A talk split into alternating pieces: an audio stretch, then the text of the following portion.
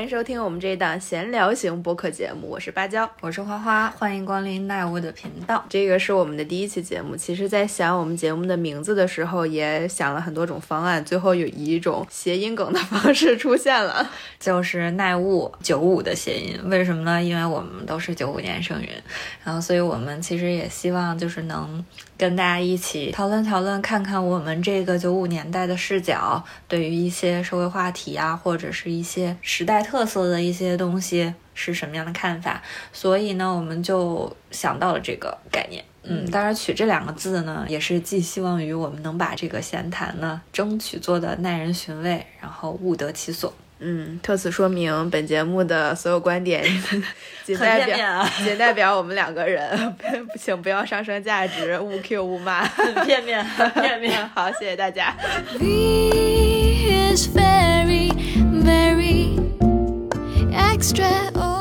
呃，我们的第一期节目呢叫做《霍乱时期的爱情》。之所以选择这个题目作为我们的主题，其实我们并不是想要真的去聊这一本书，而是我们想要首先蹭一下这本书的热度。因为这本书的话，其实是马尔克斯比较经典的著作了，可能每个人的家里都会有一本。花花，你家里肯定也有一本。当然没有读完的那一本。那你是怎么怎么接触到这本书的呢？我是在高中的时候，我们那个自习晚自习的时候，班主任在看，我也是，因为 所以因为我们是一个班主任，对，我们看到在晚自习的时候，我们的班主任政治老师嗯打开了一本红色封皮的。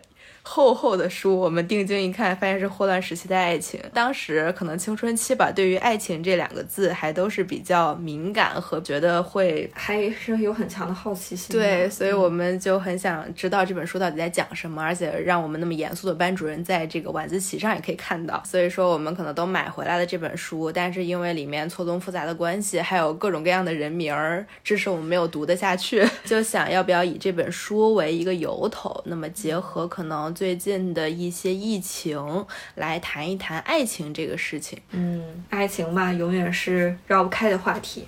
疫情呢，又是我们当代社会突然的遭遇，再加上我们亲身经历，还有包括身边的朋友分享的一些感悟，呃，让我们心里多少会有一些触动吧。所以就想跟大家一起聊一聊这个话题，对聊一聊疫情下的恋爱。对，所以，我们这个霍乱时期的爱情，这个霍乱，我们并不是指真的霍乱时期，而是我们加了一个引号，代指我们现在的疫情时期。那么，还有一点就是，为什么我们会选择这样的话题呢？其实源自于一场暴风哭泣，这个是可以说的吗？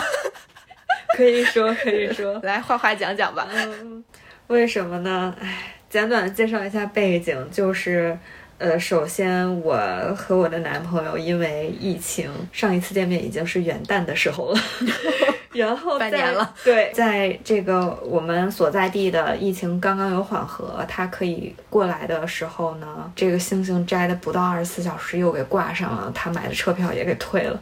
然后当天晚上回家，我就暴风哭泣，我就觉得我身心俱疲，真的急需急需爱人和亲人的这种治愈。但是我等了那么久，期待了那么久，还是被迫放弃了。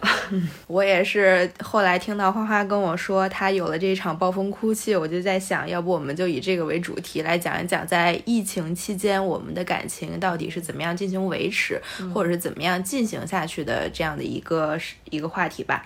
我想就是也跟花花聊一下，你觉得我们在现在疫情的时候，每个人的情感上会有怎么样不同的需求吗？其实我觉得需求从这个类型上来讲，我觉得倒差别不大，或者说就是新增的种类并没有那么多吧。我我我自己最切身体会是所有的需求都会被放大。大家可以试想一下，当你长时间，比如说你想跟他沟通，想跟他见面，想跟他一起看场电影、吃顿饭，或者一起庆祝节日，这些需需求都得不到满足的时候，你那个心里该是有多么难受。就好比我们本来计划着二月十四号情人节一定赶不上，那就赶一场三月十四吧，白色情人节。结果到现在五二零也赶不上了。所以疫情阻断了你们的每一个情人节。是的，这个话题就是聊到这个疫情，其实让我们每个人都更加独立了，但是也让我们每个人的脆弱感更强了一点。因为在现代社会来讲，我们每个人不希望去展现自己的脆弱，去给别人看。或者说，只是想把这些脆弱给我们最亲密的、最身边的人分享，来希望自己的像父母呀、恋人呀、亲密的朋友来陪伴自己，给自己充个电。在这个语境下面，我们的情感需求可能会跟以前不太一样。是的，对，就是真的是少了一个非常非常重要的沟通出口，或者说你情绪调节的方式吧。对我而言，跟。爱人的这种交心的沟通真的是太需要了。我们面对社会上的那么多人、那么多事情，很多情况下我们必须得坚强起来。可能我们的脆弱的那一面就是很柔软的，就是需要只能面对最亲的人的。可是这个时候他们就没有办法在身边。对我们可能会更想跟家庭、跟家人在一起，而不是自己一个人去面对这些事情。所以说，在这种像困境当中，我们可能对于这种情感上的需求会大过对于金钱上的需求。因为在这种比较混乱的时候，我们觉得情绪稳定已经是一个很重要的事情了。但是，比如说两个人在足不出户的时候，可能对方给你提供的情绪价值会高于这种金钱价值，呃，就希望有人可能能在屋里跟自己说说话，跟自己聊聊天儿，真的是这样子。嗯，大环境都不好的情况下，其实大家能有多少差呢？一有疫情，该风控的还是都风控。那么身边的人，他能跟你。相处的愉快，真的是能帮助你来对抗一些，就是面对这些疫情的沮丧吧。那其实，在这种疫情的情况下，我们对我们就这种感情而言吧，可能是从另一个方面讲，我们也会增加一点择偶的标准。嗯，不知道这样说准不准确哈？就是我理解的是，这个标准可能在原来它是不会有的。比如说，嗯原来没有意识到会找找到一个可以给你做饭的另一半 是多么重要的一件事情。就比如说，你们两个人天天在家吃外卖，就会意识到家常菜是多么的好吃。或者是你可能会发现，你的另一半是一个非常冲动的人，或者是一个很容易被这些假信息所左右的人。他可能没有足够的这种思考能力和辨别能。能力去分辨一些信息的真假，然后把你带上了一个比较偏的，嗯啊另一条路，可能你会针对这些事情对他很快就用我们现在话讲很快下头了。其实我们很多平时没有考虑到的择偶标准，在这个时候也会显现出来了。是的，是的，我我我相信这些更多的新增的这些标准或者说条件，它更多的也是就是出于，嗯，需要一个人。对自己，或者说自自己跟他之间互相的这种精神支撑吧，更加让生活能够在困难之下还能够继续的这样这样一些方方面面的要求。就像我前两天才跟我的好朋友讨论过，他是那种对自己的经济啊，其实是比较没有规划的，原先就是很随心所欲的。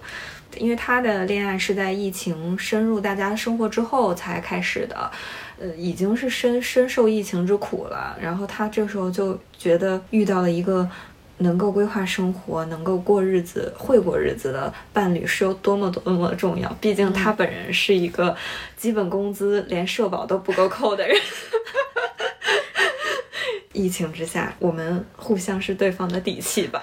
我觉得在疫情里面展开的恋爱，就简称它是疫情恋吧。它其实跟我们平时说的异地恋有点像。我们每个人可能或多或少都谈过异异地恋，比如说在大学的时候，这是一个异地恋高发期。花花有什么就是印象深刻的事情吗？对于这种异情异地恋，异地恋啊。这个我觉得可能，如果说异情恋跟异地恋吧，我觉得异地恋可能更偏向于时空上的一种障碍或者说距离。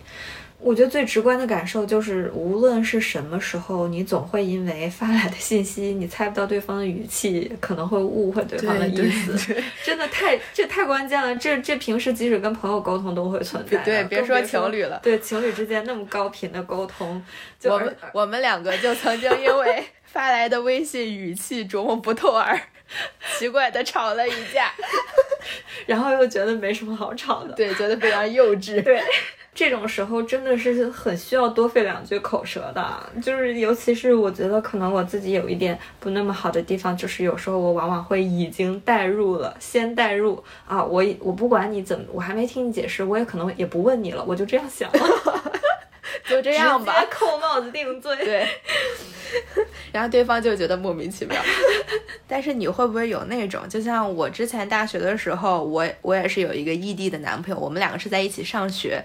呃，我们两个可能放假就会各自回到各自的家里面。我是那种在一起的时候，我们两个就会很开心，包括在可能高铁站跟他分别的时候，就会比较伤心，甚至还会哭泣。但是呢，真的分开了，在我踏上高铁的那一刻，我就会特别开心。特别是到我回家之后，我跟我的朋友见面，跟我的家里人一起吃喝玩乐，我就会觉得在家真是太好了。我不知道你有没有这种情况？同感，同感，同感。这个是真，倒是真的有。有的，我觉得这个可能也跟当时的年纪有关吧。就是那时候其实玩心还挺大的，就哎，也有可能是我们的朋友都太好笑了。此时 Q 到我们的朋友，记得给我们留言，记得来捧场。但是当然，现在其实我觉得这种东西少了一些些。我觉得异地异地的情况下，可能更会让我认识到伴侣之于我和朋友之于我，他们能。带给我的一些很不同的东西，嗯嗯，而且可能像我们这样没有在家工作的孩子，没有在父母身边，呃，也许会更加能意识到这一点吧。嗯，真的是需要一个能跟你聊得来，然后有亲密关系的这样一个人。对，我觉得可能朋友在一起就是互相聊聊身边的琐事儿，但是如果你的另一半跟你在一起的话，我会更在意他能不能给我。提供一些，呃，功利上来讲的价值，就是会带着我走，会引领着我，可能会向更好的地方发展。这是这个是我觉得我对另一半的要求和对朋友的要求的一个区别。对对对，是这样的。而且我觉得情侣之间那种能量磁场真的是互相直接影响到对方的。嗯，是。异地恋的话，可能带给我们的除了像没有办法及时沟通和没有办法及时了解到对方的情绪这样的事情之外呢，知道你还有一个很典型的状况，就是你以前跟我说过，如果很久不跟人见面，会变得跟人不熟，见面之后需要先跟人家熟悉一下才行。这个倒是真实存在的，甚至就是到那时候我意识到的时候，我就也觉得自己挺奇怪的，就是很久没见了，然后再见面。我可能真的需要花个八分钟、十分钟，就是让我自己就脑海里重新定义一下，我就认识下这个是我男朋友，然后，然后我可能才会就是嗯，去就心里有这个嗯有这根有这根线儿，完了之后啊，那就牵手拥抱 这些东西，好奇怪啊！但是但是我现在确实是没有了，我觉得也许就是。也跟可能你遇到的人不同吧，也许你我我现在遇到的他就是更加跟我契合的那个人，嗯嗯并且我们也是前期一直处于异地状态啊，的确，他他也许的好处就是能拉长热恋期吧，每次见面都能把开心值给拉满，嗯，已经打好了很大的基础，每次不用重新认识了。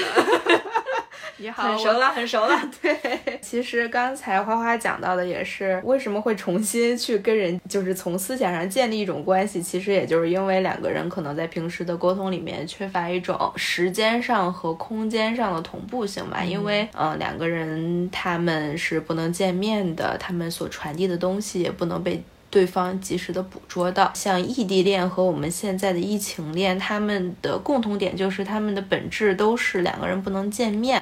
其实我觉得里面最大的一个点是在于，就不同点是在于异地恋，它可能是有盼头的。比如说两个人会约定好这个假期我去找你，或者是下个假期你来找我，嗯。但是疫情的盼头是很有限的，我们的情绪是跟着政策走的。就像我们开头提到的暴风哭泣的场景也是。本来花花开心的说周末男朋友来要来了，我们要一起吃饭。结果下一秒突然这边下了政策，男朋友来不了了，立马情绪荡了下来，真的是像坐过山车一样。而且疫情它的就是不确定性那么强，甚至你们两个即便是在一个地方，也有可能说封就封了，就这样。同城异地。这个疫情给我们的这种情感状态也增加了很多的可能性吧。因为一方面，我们可能会感受到这个疫情给我们带来的各种各样的不便的事情，还有给我们的感情带来的一些降温的这样的情况，也有一些感情变得升温。就像我在有的有的时候会在网上看到有网友说，可能疫情居家工作了，才发现自己老公的老公工作的时候原来这么帅，然后感谢疫情，我又恋爱了。你有没有觉得，就是疫情对自己的感情有什么？排除刚才不好的方面，有哪些好的、积极的影响呢？我觉得疫情其实它最显著的作用就是它可能让不好的关系更不好，但是却会让好的关系更好。这样，就比如说我们两个持续两年处在异地的状态，嗯，也许没碰上疫情，我有时候在想，可能我也并不是太着急，就是结束异地恋。我对工作的考量啊，或者说对方方面面的这个。嗯，想法或者我想尝试的东西，也许我都会把它作为和这个这段感情平行的因素去考虑吧。但是现在我我觉得是这个疫情还是客观上加速了两个人想结束异地恋的这种想法的，因为你们面对太多不确定性了，也说不好哪天。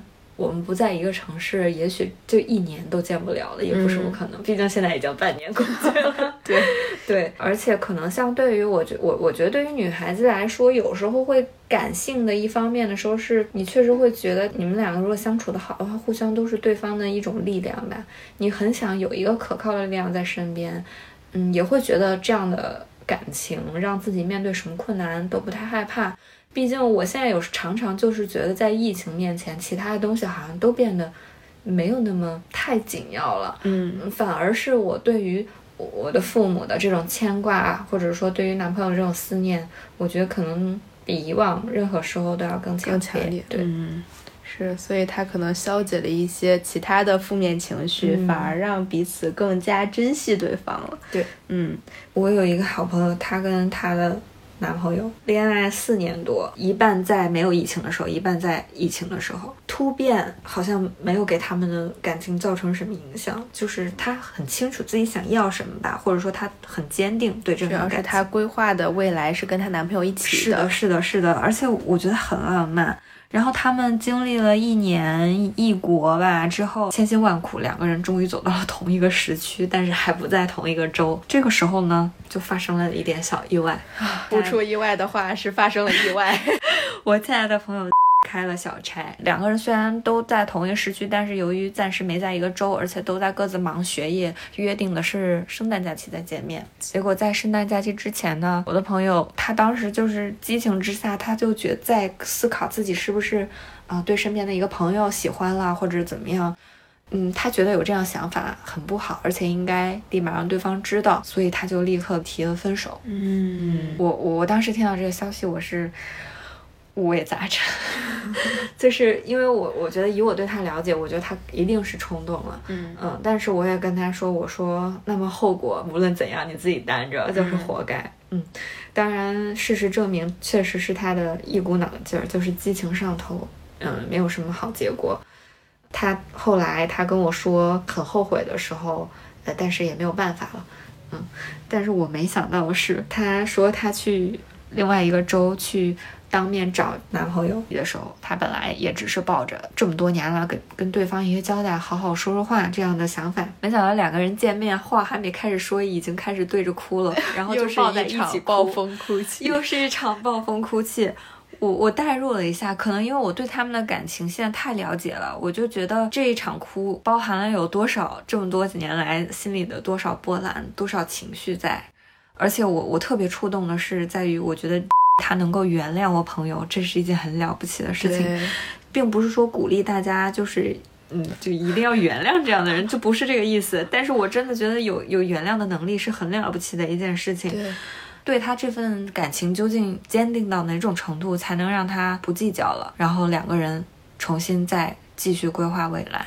而且从我从那天凌晨他给我发消息的。感觉来看，我也有跟他好好聊一聊。我觉得这两个人今后应该都是好日子。我朋友因为这件事情的发生，他吸取了很多教训吧。就是对于他他的案例而言，他是更加珍惜这段感情。嗯，是，其实疫情就像是给了一一个情侣一段考验，嗯放大镜一样对的存在。然后呢，有一部分人可能会重新念及对方的好，会更加珍惜跟对方在一起的时候。那么有一部分人可能会觉得，因为疫情反而看清了这个人的一些品质或者是一些其他的东西，而去选择放弃。我觉得不管是坚持还是放弃，都是因为疫情这个契机来给这段感情带来的一个结果。嗯，换句话说，就是虽然疫情让我们的恋爱都很艰难，但是一切顺其自然发生的，或者说你们两个共同经历的，或者说遭遇的，也许都是它该发生的。我们要还是要学着去看一看它给我们带来哪些好的方面，也许就是这这个疫情帮助你去验证了你们两个是否合适。是的，事情已经发生了，不要去接受它可能对你或者你的另一半和你们之间的感情带来的改变。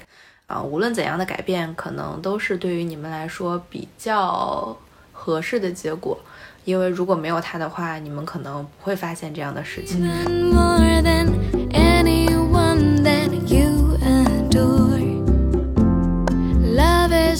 所以说，总的来说，这个疫情和异地恋的话，他们两个的共同点就是。他们的幸福感是很有限的，像我们之前说过，两个人在一起的时候，他的爱是随时发生的。但是如果处在两个时空的时候，这个爱是各自发生的，你没有办法很快的去捕捉到。所以说会带来一些问题。那么这个问题呢，其中一个很重要的点就是信任感的这样的一个话题。毕竟天高皇帝远的，我们也都遇到过很多奇葩的事件，确实有这样的事例。就是两个人分隔很久，他很无聊，包括一些心理上或者是生理上的冲动。于是就开始在微信或者各大交友软件疯狂摇人儿，想要找一个人来陪伴自己。然后在危险边缘疯狂试探，真的就是哎，有时候你就是真的觉得这个疫情真是一个放大镜，太容易凸显出来一个人对待感情、自己当下感情的态度了。嗯，在危险边缘疯狂试探，其实你换个角度想一想，即便是你这些事情都做成了，然后没有影响到你的感情，但是你心里真的一直不会良心不会痛吗？那你觉得这件事情和危机感有关系吗？这样说吧，它可能是两种状态，一种状态是我觉得我可能已经处于一个非常稳定和安全的跟另一半的关系里面了，所以说我不害怕我中途去在开高速的时候走到一个休息站去休息了一下。我觉得这个东西是不会影响我和我另一半的整体的感情的，我只是在这一个特殊时期的对于感情的特殊对待。那么还有一种情况就是，我可能因为疫情，觉得我没有办法跟我的另一半在一起了，所以我才会去找其他的人去开小差。你觉得这个是跟危机感有关系吗？我觉得，如果在恋爱关系，呃呃，疫情异地恋的关系下有这样的行为，我觉得就这两种可能了。嗯嗯但是这两种就是怎么说呢，都家人们都不是处理问题的方法啊，有问题了要面对。不能逃避。那第一种情况，你首先你你自己审视一下你对待这段爱情将要有结果的态度啊，那你们未来的婚姻又能什么样？值得深思。第二段的情况呢，那我觉得就是鼓起勇气，勇敢直面吧，有问题就提出来。大家沟通解决，如果解决不了，那可能你们两个缘分就到这里了。对你这样想的，你可能另一半也是这样想的，对那还不如早说早散。没错，没错，大家开诚布公，真的谈感情，你别管是谈好了还是谈崩了，坦诚最重要。对，都是有结果，有结果就好。或者是第一种，你的另一半可能也想这样，你们就可以遵从一段 open relationship。所以别把自己想得太聪明，聪明的人不止你一个。那你觉得，在我们像现在这样的疫情环境下面嘛，很多人见不到面的这样情况下，嗯我们怎么样去保持这种感情上的新鲜感或者是信任感？恐怕这个一直见不到的话，新鲜着新鲜着就麻了。但是啊，我觉得就是这个两个人通过一些小小的、尽可能的手段吧，就比如我和我男朋友有时候会约周末一起看个电影，怎么一起看呢？就是无非也就是大家各看各的电脑嘛，然后就开着语音通话那样的看。它它是你们两个一起共同做的事情。虽然说它可能听起来有一点傻傻 的，但是它实实在在的是你们两个在也在经历着同一件事情，对吧？没有办法之中的办法，嗯，我们经常会做一些这样的事情，或者说叫大家一起现场玩游戏啊，怎么怎么样，很多种吧。随时这个给对方分享一些身边遇到的事情，好玩的、好笑的、新奇的。主要还是好笑的，可能因为我们的圈子太好笑了。其实有有有一个异地恋也有个好处啊，你们不在同一个城市嘛，体验到的这个风土人情是完全不一样的。嗯，这交换这些事情也很有趣，而且你们在即将能见面的时候，还是会抱有一些非常期待的感觉，即使可能会落空，抱有一些陌生感。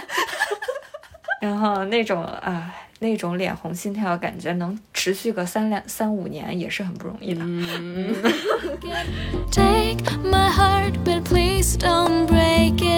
刚才讲这么多，归结到一点，就是两个人如果想要在任何环境下吧，就是我们只是把疫情当做一个特殊的情况来对待。嗯，如果抛去疫情，我们两个人可能也会遇到其他的各个方面的各种问题，是的，各种特殊情况。那么我们讲的就是两个人如何在这种特殊情况下来建立一种共同的目标，来让我们的感情去进行长久的发展和长久的保鲜。嗯嗯，其实疫情它是让这些更难了一些嘛，但是所有恋爱关系中呢，这些涉及的呃本质问题，我觉得还是永远都绕不开的。嗯，疫情会帮助它放大。然后帮助你们，也有时候也在 push 你们去去面对，更好的认识这段感情，是的，更好的认识对这段感情的认知，还有你们的态度、规划这些东西，可能都会随着疫情的这种施压浮出来吧。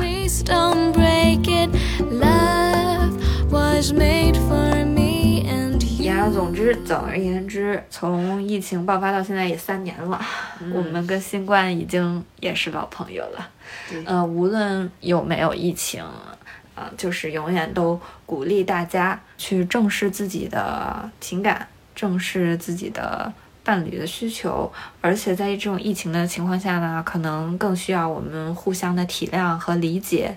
有时候沟通呢，千万不要怕多费两句口舌吧，甚至可能你们会聊到很多很多无关紧要的细枝末节。嗯，但是这也是一种连接方式，所以希望大家无论处在什么样的恋爱关系中，都能有一些思考。不管疫情如何发展，人类的情感是永远会继续的。在这种情况下呢，我们更更更加需要和伴侣之间互相信任、互相理解，而且最重要是你们要去创造这种信任感。嗯，这个很重要。最后就是希望大家在所有的恋爱中都能有所得。我们不能确保自己每一段恋爱关系都能够有一个怎么说呢，就都能有一种自以为圆满的结果。嗯，对，自以为圆满的结果。但是呢。嗯，希望大家不白走每一段旅程吧。是的，嗯，我们也希望这个疫情早日过去，然后希望天下的有情人都能终成眷属，希望山海最终可以平，希望你赶紧和你的男朋友见面，求求求求。